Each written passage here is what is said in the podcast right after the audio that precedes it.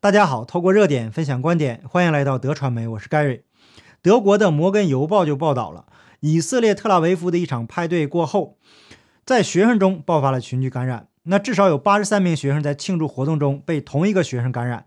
这个病例啊，最让人担忧的就是导致疫情爆发的连锁感染。根据以色列时报的报道，在派对上散播病毒的年轻人已经接种了疫苗。而他是从一个接种过疫苗的亲戚那里感染了 COVID-19 病毒的。男孩的这位亲戚是从最近接种过疫苗的一个伦敦人那里感染了病毒。目前还不清楚这是 COVID-19 的哪个变种。这就意味着，如果把引起多重感染的年轻人都算在内，这个病毒至少通过三名以前接种过疫苗的人体内传播。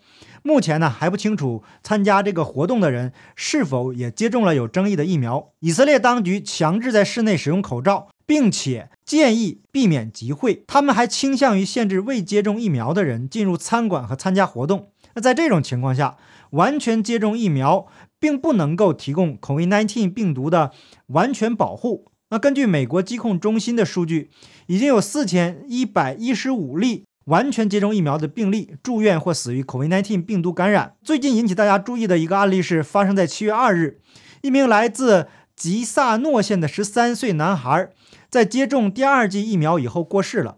那目前 CDC 正在调查原因。六月十三日，在沃尔格林的一家商店里，来自奇尔沃基的雅各布·克莱尼克在接种第二剂辉瑞疫苗之前还是健康的，没有任何潜在的疾病。那根据他姑姑说。这个八年级的少年呢，本来打算今年秋天进入卡罗尔顿高中读书。那克莱尼克在接种后啊，出现了发烧和疲劳，这些啊都是接种疫苗引起的常见副作用。六月十五日，男孩在睡觉前抱怨有点胃痛，这一觉睡下去啊，就再也没有醒来。虽然县卫生部门还没有从尸检中确认任何结论，但他的姑姑啊重新审查了初步的尸检诊断结论，认为克莱尼克死于心脏肿大。那心脏周围充满了液体。负责给克莱尼克尸检的密西根司法科学和医学研究所行动主任兰迪普福含糊其辞，他说：“调查正在进行中，这是他所能分享的范围。那目前还没有任何官方证实克莱尼克的死亡与疫苗有任何关系。但是他姑姑希望尸检调查能够审阅更多的数据。他说，肯定有什么东西让某些孩子更容易产生严重的心脏病反应。他认为。”雅各布就是其中之一，所以不管那个危险的严重的问题是什么，不管潜在的健康问题是什么，尸检可能会告诉我们答案。那这个案例呢，又跟心脏有关系，大家觉得是巧合吗？如果您觉得这是巧合呀，那就再来看。我今天早晨呢，在电报群组中发布了新加坡八频道的新闻。这个频道的新闻等于新加坡官方的声音。那新加坡国会已经批准了发放四十五万元援助金给一百零二名接种过疫苗后产生严重副作用的人。卫生部长书面答复议员询问时就说了，截止上个月二十五日，当局共收到二百九十二份疫苗致伤经济援助计划的申请，其中一百零二名申请者已经或者即将获得援助金。那另外有一百五十九份申请不符合条件被拒，三十一份申请有待独立临床小组的评估，或者需要申请者的医生提供更多相关的资料。到目前为止，全世界范围内，新加坡是第一个公布赔偿数额的国家。那在这份报告出炉之前一天呢，我也在电报群组中发布了新加坡的新闻：一名十六岁的新加坡少年在接种第一剂 COVID-19 疫苗后六天后。呃，在健身房举重过后啊，就在家中昏倒了。随后呢，就入院治疗，目前呢还在加护病房。那初步诊断，少年心脏骤停。至于是否跟疫苗有关，包括是否是急性严重心肌炎引发，有待专家团的监督调查结果。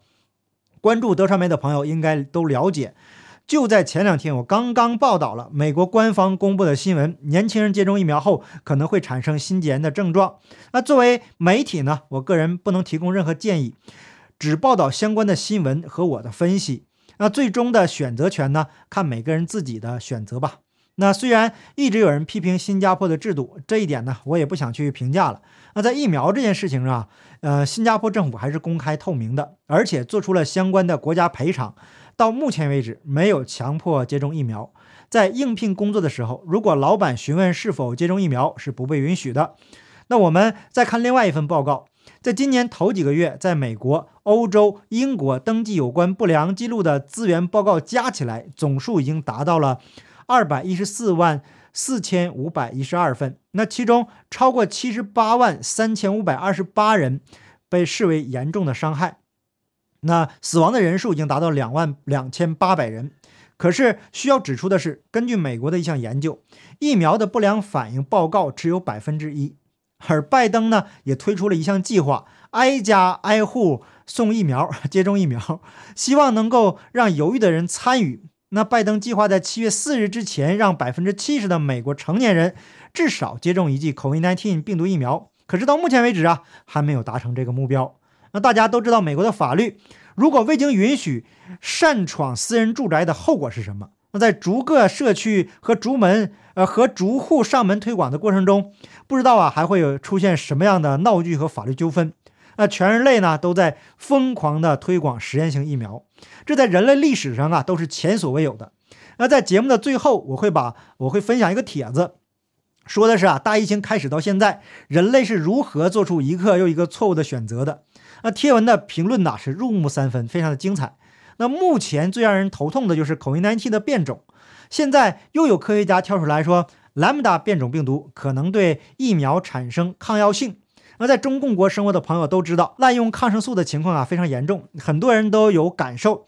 同一种感冒药随着时间的推移，效力会越来越差。那很多人对药物产生了抗药性，这就是人类滥用药物的结果。迷信科学的人呢，总想通过外力解决这些问题，却不明白呀，真正的科学态度应该是顺其自然。无知啊，真的是一种力量。不了解天地万物运行的自然法则，把科学当宗教一样崇拜啊，结果呢，是你越想杀死病毒啊，病毒变异的就越快。这就是万物相生相克的道理。如果整个人类社会还不醒悟，妄想通过疫苗就来解决问题，那结果呢，可能会越来越糟糕。那 Delta 还没解决，Lambda 又来了，那子子孙孙无穷匮也呀。去年夏天，源自秘鲁的。莱姆达变种病毒引起了专家的关注，他们认为变异可能对 COVID-19 疫苗产生抗药性。那世卫组织病毒学家告诉德国之声，莱姆达表现出更高的感染率，但是还没有足够的数据与伽马和 Delta 比较。那随着中共病毒的演变，它可能开始变得更具有感染传染性，但是啊，不会那么致命了。那英国维尔科桑研究所 COVID-19 病毒疾病基因组计划主任 Jeff Barrett 告诉《金融时报》，那利用计算机和实验数据来理解 Lambda 的威胁具有挑战性的一个原因是，与其他变异相比，Lambda 有一组不寻常的突变。那最近关注节目的人呢？呃，关注疫苗这种节目的人呢，很明显正在下降。那从节目的流量就能看出来，很可能啊是一些人已经接种了疫苗。如果您已经接种了疫苗啊，也不用过于担心，毕竟啊，到目前为止出问题的还是少数。您就求神明保佑安平安健康就好了。那有些事情呢是人力无法控制的。如果您还没有接种呢，就多考虑考虑，权衡利弊后再做出决定。为了能让您多了解一些不同的意见，我把朋友在 Safe Chat 里面发给我的一段话分享给大家。这段消息啊，最近在电报群里很火，呃，短文写的也简明扼要。作者在大流行中了解到，或者已经证实了关于人类的二十件事。第一，大多数人宁愿成为大多数，也不愿成为正确的人。那我想成为正确的人。大家都知道，在我的频道里，我一直强调这个我们要呃不被洗脑，我们要有自己的独立的思考。第二，至少有百分之二十的人有强烈的独裁倾向，在适当的条件下会出现。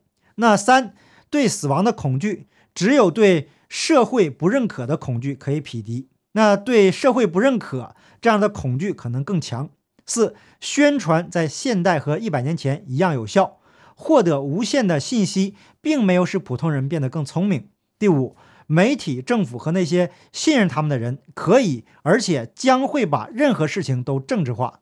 六，许多政客和大公司会很乐意牺牲人的生命，如果这有利于他们的政治和经济愿望。七，大多数人认为政府的行为符合人民的最大利益，甚至许多对政府持强烈批评态度的人也是如此。第八，一旦下决心，大多数人宁可承诺自己会犯错，也不承认自己是错的。第九，人类可以迅速而且相对容易的被训练和调教，以大大改变他们的行为，无论好与坏。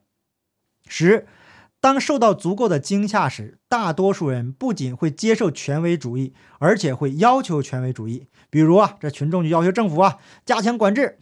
十一，被斥为阴谋论者的人，往往是经过充分研究的，只是领先于主流的说法。十二，大多数人对安全和保障的重视程度超过了对自由的重视，即使所说的安全是一种幻觉。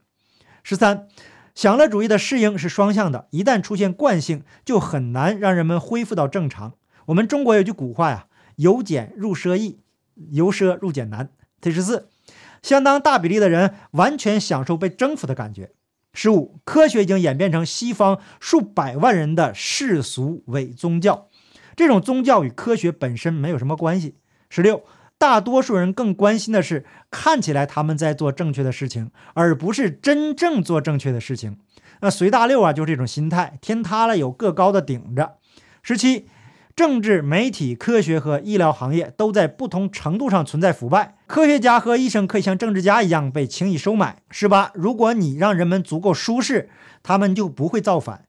你可以通过给他们金钱、食物、娱乐，在剥削他们权利的同时，让数百万人保持温顺。十九，现代人呢过于自满，在捍卫自己自由不受政府侵犯时缺乏警惕性。二十，愚弄一个人比说服他被愚弄更容易。那最常见的就发生在中共国了，跟五毛粉红韭菜，你是把嘴唇磨破了，都没有一顿社会主义铁拳来的有效啊。好，感谢大家点赞、订阅、留言、分享，我们下期节目见，拜拜。